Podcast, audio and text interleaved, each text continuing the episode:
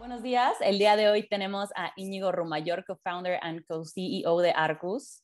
Eh, Arcus es la plataforma de Payments as a Service líder que ayuda a cualquier negocio a, lanzar soluciones de pago y pues contribuye a la inclusión financiera en Latinoamérica. Bienvenido Íñigo, ¿cómo estás? Gracias por estar con nosotros.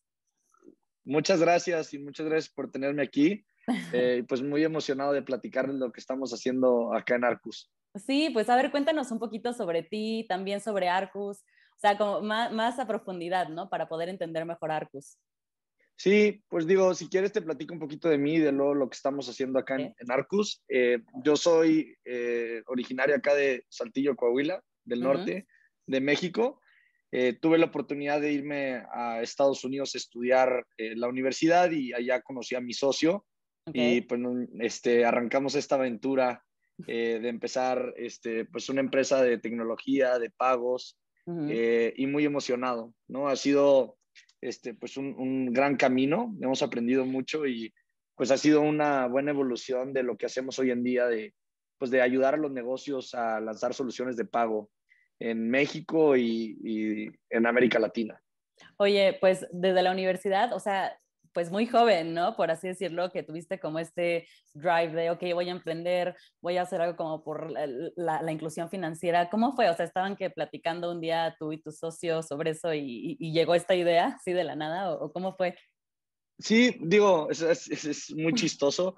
Eh, yo estaba parte de, de, la universidad, este, yo tenía una beca donde tenía que hacer eh, servicio becario y pues trabajaba en lo que sea, es la Casa Latina de la universidad y nos tocaba hacer diferentes eventos cada mes de, pues, de que llegaran diferentes personas a hablar de proyectos, emprendedores, eh, eventos de inclusión este, para latinos en Estados Unidos.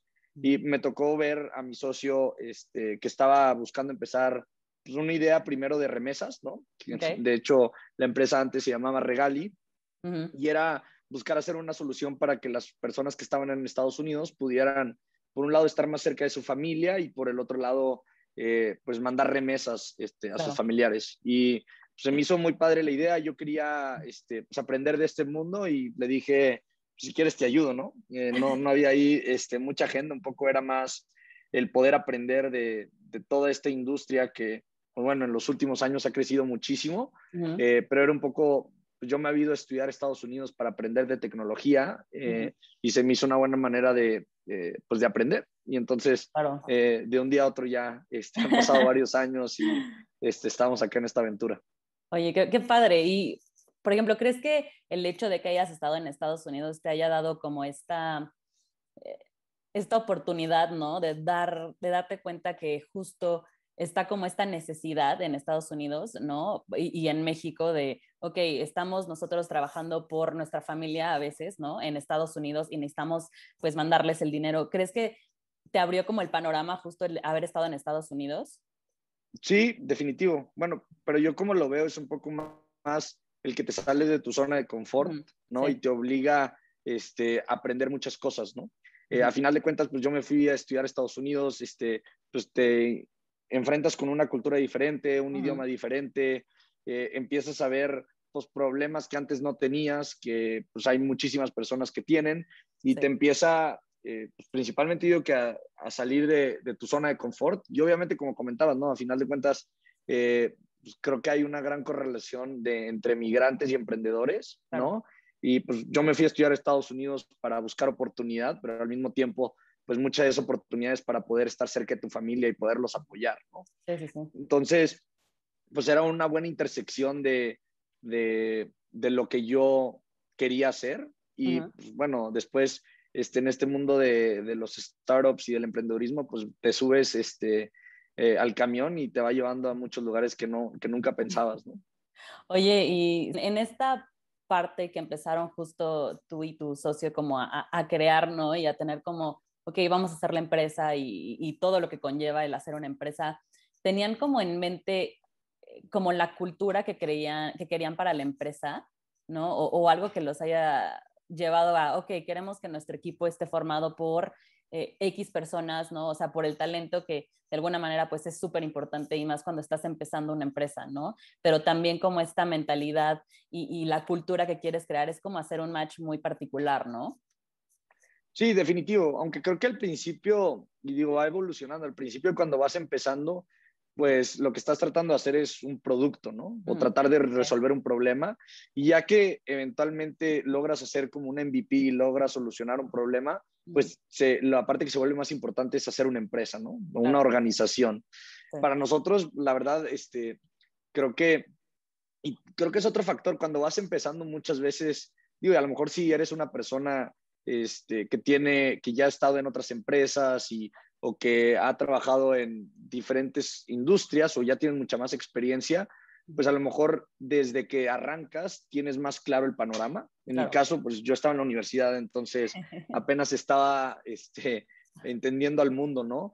Y creo que también pasa cuando vas empezando, que lo ves mucho en, en, las empresas, que hasta empresas que han sido muy exitosas, cuando ves al equipo inicial, pues son, yo digo que son como piratas, ¿no? Son gente que, que a veces no entra en el cajón perfecto pero pues que tienen una pasión muy grande por un cierto problema o por, este, un, este, por aprender cierta cosa y pues, de alguna manera a medida que vas este, pudiendo crecer la empresa, eh, obviamente crear una buena cultura y es algo que nosotros hemos invertido mucho y es algo que la verdad nos costó mucho.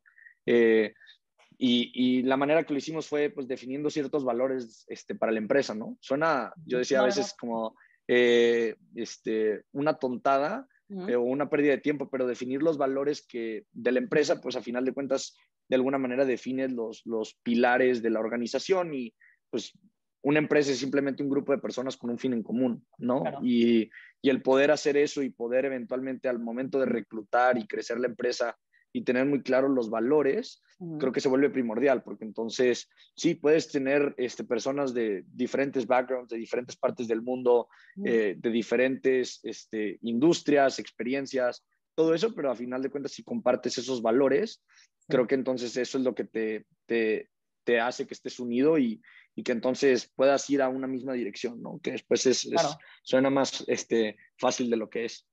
Oye, y justo ahorita mm, que mencionas la parte de los valores, o sea, ¿qué valores tal vez y hábitos en, tu vida personal has llevado como base a la cultura organizacional, ¿no? O cuáles tal vez que igual y no tengas, te gustaría llevar a la compañía? Sí, digo, nosotros lo que hicimos fue como agarrabas este, pues, del equipo del management, no nomás de nosotros, eh, y tomabas, hace cuenta, la virtud más grande que tenía una persona, ¿no? Entonces tú, tú volteabas el, al, al, grupo y decías, ok, esta persona este, pues bueno, es muy buena como ejecutando, ¿no? Y uno de los valores que tenemos nosotros es get shit done, ¿no? Al final de cuentas puedes este, tener una gran estrategia, puedes este, tener un gran equipo, pero si no metes gol, ¿no? Pues no, no ganas partidos, ¿no? Todo puede este, eh, estar a la perfección, pero luego hay equipos que tienen esa pues, como garra, ¿no? Que es otro de nuestros valores, que es como grit, ¿no? Que a final de cuentas, a pesar de todas las adversidades, pues terminan como empujando y, terminan ejecutando las cosas y sale, salen a flote los proyectos, ¿no? Obviamente innovar creo que es complicado, ¿no? Porque al final de cuentas vas contra corriente, tienen menos recursos que las empresas grandes, tienes que hacer cinco veces más con menos recursos, con menos experiencia, con menos nombre, entonces, o sea, tienes que tener ciertos valores, ¿no? Y uno de ellos también que tenemos nosotros es como, eh, es de team player, ¿no? Otra vez, al final de cuentas, nosotros creemos que tú puedes ser gran, buenísimo, pero los equipos son los que ganan campeonatos, ¿no? Entonces, que, que puedas trabajar en equipo y, y, a medida que vas creciendo, que puedas trabajar con diferentes este, áreas, se vuelve clave otra vez para poder ejecutar los proyectos. Tenemos uno de los valores que es Deliver Excellence, ¿no? Y es el, el que si vas a hacer algo, hazlo, bien, ¿no? O sea, suena, y eso después poco a poco se van volviendo hábitos. Yo para mí, eh, pues muchos de esos hábitos los he ido también internalizando para pues, hacer los míos, ¿no? Muchos de ellos no, eran de otras personas eh, con las que trabajo y que admiro y digo, este, me gustaría día a día este, ir este, pues, tomando esos hábitos y hacer los míos, ¿no? Uno de los que a mí me gustaría más, este, pues es esta parte como de ser mucho más este, organizado, estructurado, ¿no? Eh, porque, pues, bueno, a veces como emprendedor, como que por un lado tienes esta este, inercia de como yo soy mucho de como ejecutar, hacer, y, a veces también es muy importante como pararte y, hacer el plan correcto para ejecutar. Entonces, balancear esos dos mundos este, pues es algo con lo que yo trabajo constantemente. eh, y que a medida que puedo este, organizar, estructurar, este, creo que me hace a nivel personal y en la organización poder ejecutar mejor las cosas, ¿no? Oye, y eso justo, ¿cómo lo estás, cómo lo estás practicando, no? Y te pregunto porque creo que también para mí, eh, en este caso, es algo que igual y me cuesta trabajo, ¿no? O sea, como, eh, como bien dices, igual y tienes mil ideas, ¿no? Y quieres hacer mil cosas y obviamente también siempre ves cómo puedes mejorar tal vez algo, ya sea del producto, de tu compañía o lo que sea, pero tal vez organizarlo es un poco más complicado, ¿no? Y, y ser estructurado. Entonces, te pregunto como tip, tal vez, ¿no? Porque igual, pues yo lo necesito más bien y tal vez otras personas que puedan estar escuchando también lo necesitan. Entonces, ¿cómo, cómo has empezado justo a, a, adoptar, ¿no? Ese, ese hábito. Sí, no, digo, a mí, la verdad es uno que a mí me cuesta mucho. A mí el COVID me cayó muy bien en el sentido de que pues, no tenía mucho que hacer. Entonces, los fines de semana, este, me levantaba, me tomaba un café, este, me ponía en el jardín y me ponía a escribir este, mis ideas, ¿no? Y entonces le dedicaba eh, como cuatro horas a la semana nomás a como escribir. Entonces a mí escribir me ayudaba mucho porque este, empezaba como a bajar esas ideas a, papel y a medida que lo haces más, se te empieza a ser más fácil, ¿no? Y, te ayuda también el poder escribir, que es una manera como de comunicar tus ideas, te obliga también a como a estructurarlas mucho más y organizarlas. Y un poco también, a final de cuentas, es como de prioridades, o sea, darle esa prioridad yo antes pensaba que era una pérdida de tiempo, entonces también cambiar ese mindset de que sí te, o sea, que a final de cuentas te va a redituar el tiempo que le inviertes. Entonces, pues desde, yo generalmente empiezo mi semana los domingos y el domingo en la noche, o sea, en la tarde, pues planeo mi semana, ¿no? Eh, obviamente cuando tengo buenas semanas trato de hacerlo desde el viernes, pero generalmente el domingo este, trato de como planearme de, oye, pues, ¿qué voy a hacer en la semana, no?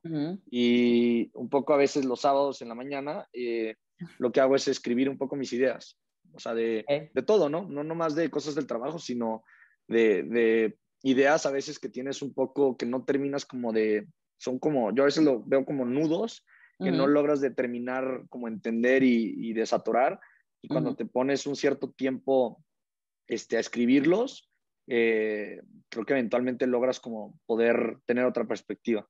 Claro, bueno, suena interesante. Voy a, voy a ver si me puede, si puedo, puedo aplicarlo, igual y en un sabadito. Pero justo, oye, entonces en cuanto a, a, tu tiempo, o sea, sientes que no tienes, o sea, tu día libre es, por ejemplo, el, el sábado, o sea, ese que ya lo tienes de ley, el sábado. Sí, bueno, o sea, sí, sí, pero a mí también esta parte yo no la veo tanto, o sea, yo lo veo como, o sea, a mí me gusta, ¿no? O sea, esta parte de como sentarme y, digo, te puedes este, abrir una cerveza, un vino, lo que sea, y este, como también escribir, y es algo que, o sea, me gusta, ¿no? no sí, es como tu tiempo de paz, ¿no? Exacto, sí, también te ayuda como a desatorar muchas ideas, mm. eh, que, pues bueno, este, es como que siento que es un tiempo invertido que, que me gusta y, y es algo que trato de hacer más, ¿no? Obviamente a veces la parte que me cuesta trabajo es durante la semana, pues te lleva el tornado de, mil cosas y es complicado encontrar ese tiempo eh, como de, silencio para poder este, organizar esas cosas. Oye, y justo mencionabas esta parte, ¿no? De tu cafecito, de que te pones a, escribir y todo eso en sábado. Y entre semana, ¿tienes como alguna rutina? O sea, de que, y, te lo pregunto porque chance y tenías unas antes de la pandemia, igual y las fuiste adaptando, ¿no? En la pandemia, pero ¿tienes alguna rutina que hayas empezado como aplicar, ¿no? O que apliques pues desde hace un tiempo. Sí, digo, o sea, general, digo, ha sido eh, interesante, ¿no? Como comentabas ahí la parte de la pandemia. Digo, generalmente pues yo arranco el día y este, me tomo un café, ¿no? Y, y, empiezo a ver como, o sea, lo primero que hago es ver como mi agenda, mi día para pues, mentalizarme a ver qué es lo que tengo que hacer, ¿no? Trato también pues, de buscar, y es algo que, digo, hay una allí este, alguien en la empresa que me recomendaba mucho es también de repente te toca esto con el Zoom, etcétera, que tienes como juntitis y todo el día estás en juntas y también entonces pues otra vez buscar el tiempo para pensar, ¿no? Y creo que esa parte es bien complicada de, de, darle el tiempo y creo que después otra vez son cosas importantes. Y una cosa que estoy tratando de hacer que no es mi fuerte es pues tratar de hacer este ejercicio todos los días, ¿no? Eh, pero bueno, esa me, este, le, digo, le tienes que dedicar el tiempo, ¿no? Pero estoy tratando de que se vuelva parte de, de la rutina.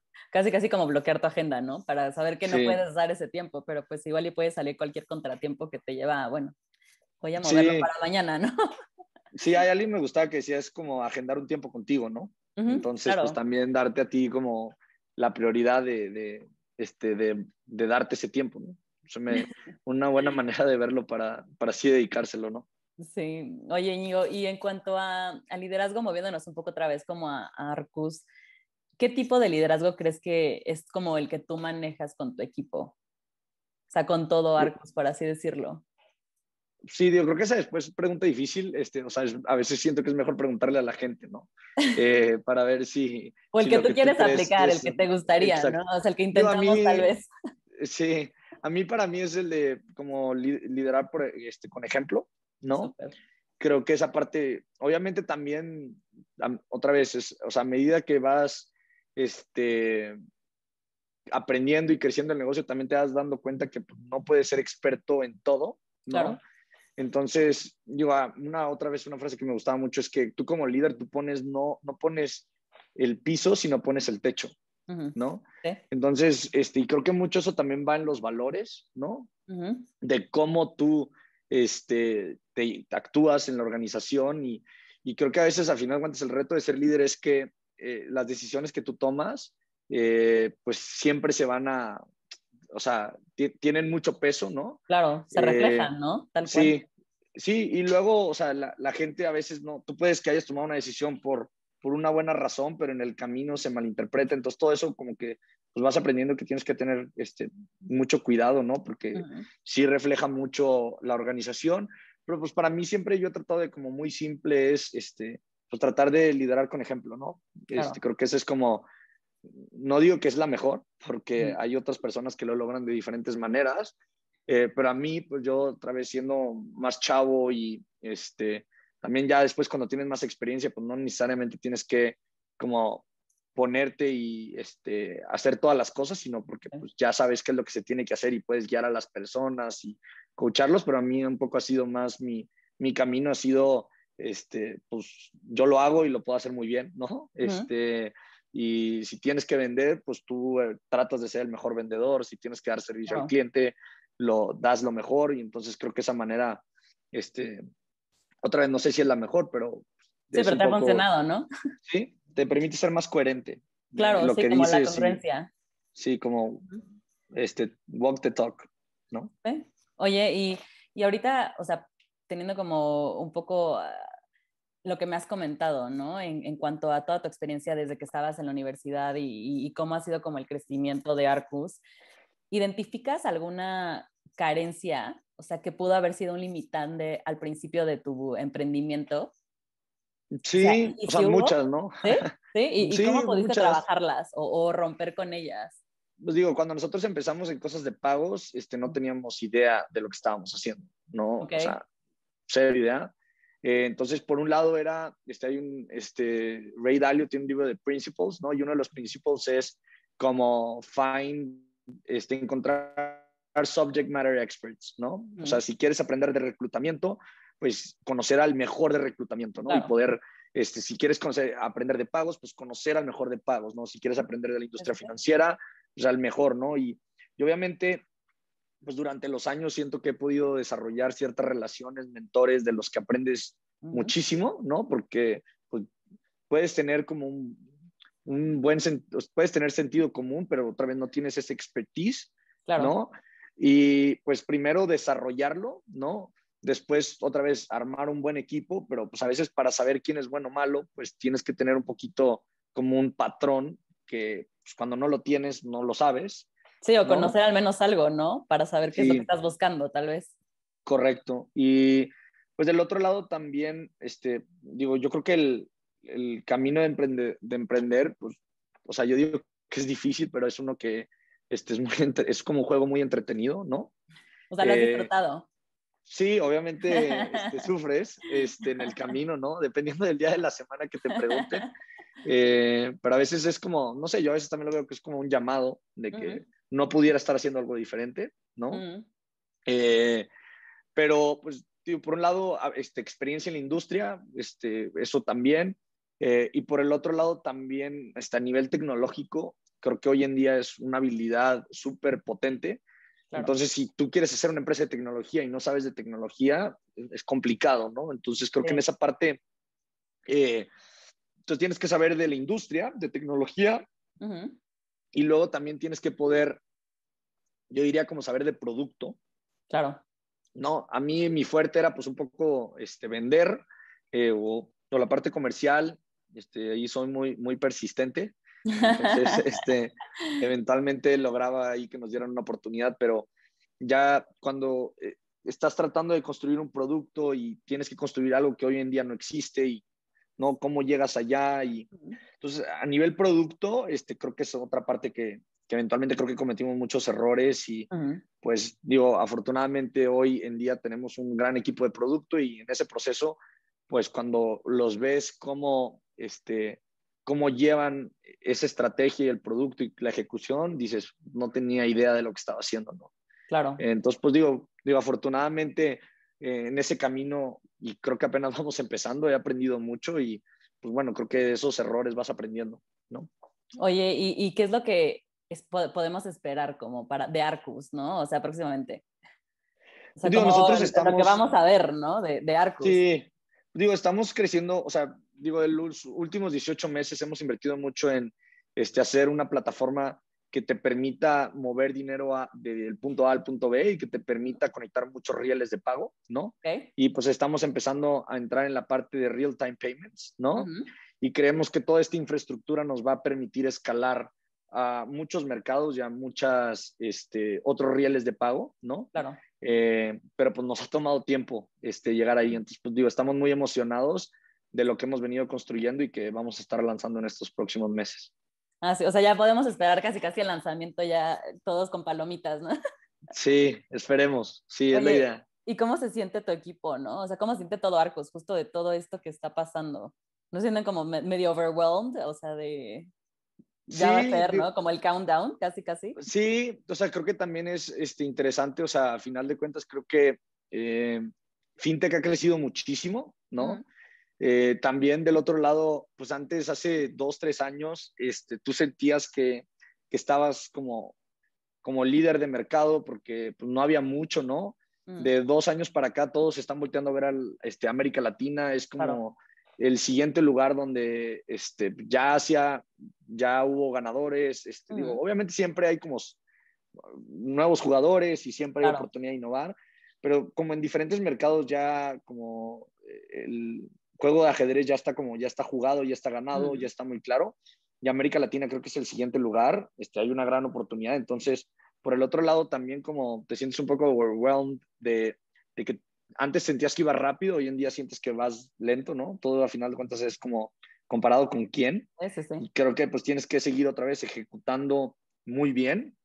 Y una parte que también pues vas aprendiendo y es bien difícil, es como empezar a tener mucho foco, ¿no? O sea, hay miles de oportunidades en América Latina, pero si haces todo, después no haces nada, ¿no? Entonces, sí como hacer este, ciertas apuestas y pues bueno, hacer all-in y esperar que sean las correctas, eh, pero eventualmente tienes que como make a bet, ¿no? No, totalmente. Y creo que eso que mencionas es súper importante, la parte del foco, ¿no? O sea, tanto lo que mencionabas de que ves tal vez a otros jugadores y entonces dices, ay, me falta esto, me falta esto, y entonces pierdes un poco foco tal vez de tu producto, ¿no? O como dices, si quieres abarcar todo, pues al final no vas a ser como un especialista tal vez en algo, ¿no? Y entonces como que se va perdiendo tal vez... Eh, pues sí, la, idea que tenías desde el principio, ¿no? Sí, creo que una parte que también, este, que otra vez suenan, son estas cosas simples que después en la práctica son difíciles, o sea, como tú ves a Amazon y tienen esta filosofía de como put the customer first, ¿no? Este, customer obsession. Y a veces cuando, otra vez, cuando tú estás en la parte de B2B es difícil porque tú estás un poco más alejado del cliente, pero el poder construir productos que, tan, porque tú eres muchas veces B2B2C, ¿no? O sea, tú le vendes a un banco o a una fintech o un retailer, pero en sí ellos tienen sus clientes. Entonces, poder hacer productos que a final de cuentas creen valor eh, es importante y recordar que a final de cuentas estás dándole el servicio a un cliente, ¿no? Y, y como no olvidarlo, ¿no? Después en, este, empiezas ahí de repente te, te estás este, muy lejos de, de, lo que el usuario quiere. Entonces creo que estar cerca del usuario y de tus clientes y poder aportar valor, ¿no? Claro. Oye, y, y de Arcus, o sea, sé que te deben gustar muchas cosas, ¿no? Pero ¿qué es lo que más te ha gustado? O sea, como igual y los momentos tal vez que tengas on top of mind que más has disfrutado o, que más te ha gustado justo de emprender.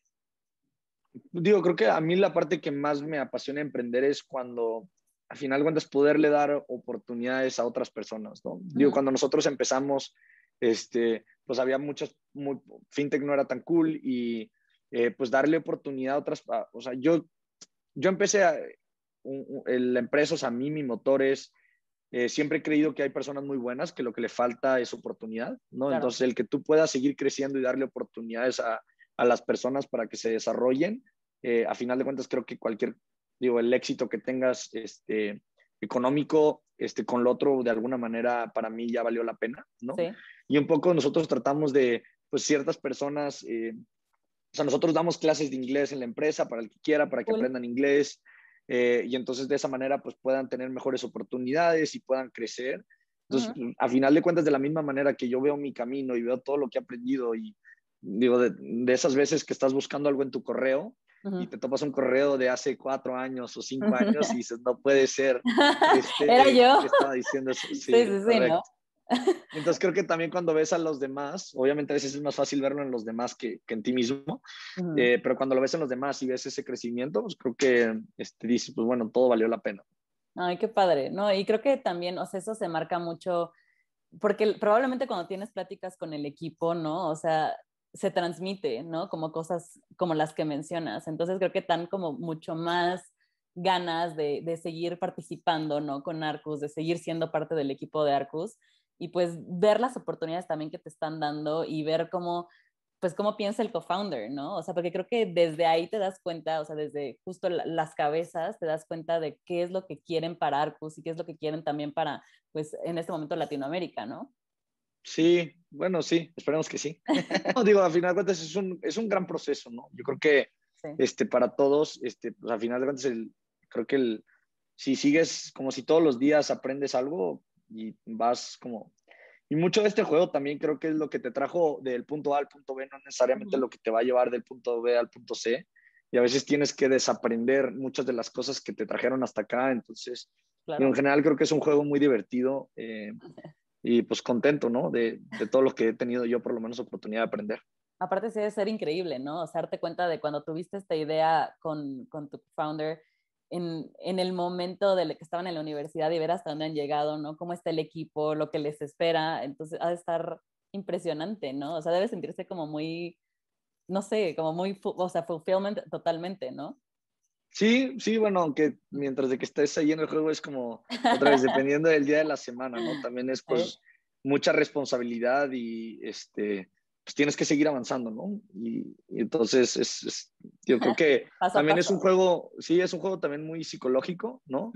de, de, poder, este, pues como otra vez no, no olvidar por qué lo empezaste, este, tienes que tomar ciertas decisiones, no todas son fáciles y nada, o sea, creo que también es un juego muy mental y definitivo, este, digo yo muy contento de, de poder estarlo jugando. Y a seguir disfrutando. Sí. Oye, Nigo, pues algo más que nos quieras comentar de Arcus, o sea, lo, que podemos esperar, aparte de lo que ya nos mencionaste. Pues no, nada, este, de mi parte, este, pues de lo que podamos nosotros ayudar, muy emocionados. Yo creo que este, ahorita el ecosistema este, de fintech, de pagos, este, en general América Latina, creo que hay una gran oportunidad eh, para las personas que están pensando en emprender. Yo creo que es el mejor momento para hacerlo. Eh, y y nada, de nuestro lado muy emocionados de, poder ayudar a muchas empresas a lanzar, este, hacer, aportar nuestro granito de arena de empresas o bancos, retailers que quieran lanzar soluciones de pagos. Mm. Pues nosotros muy emocionados de aportar nuestro granito de arena eh, y ayudar a, ¿no? a, ofrecer todos estos servicios eh, financieros a, miles de personas en México y América Latina. Y seguro así será. Ya, iremos viendo las noticias. pues muchas gracias. Muchas gracias por acompañarnos. Muchas gracias por tu tiempo y pues mucho éxito. Pues perfecto, igual para ustedes y muchísimas gracias por el espacio.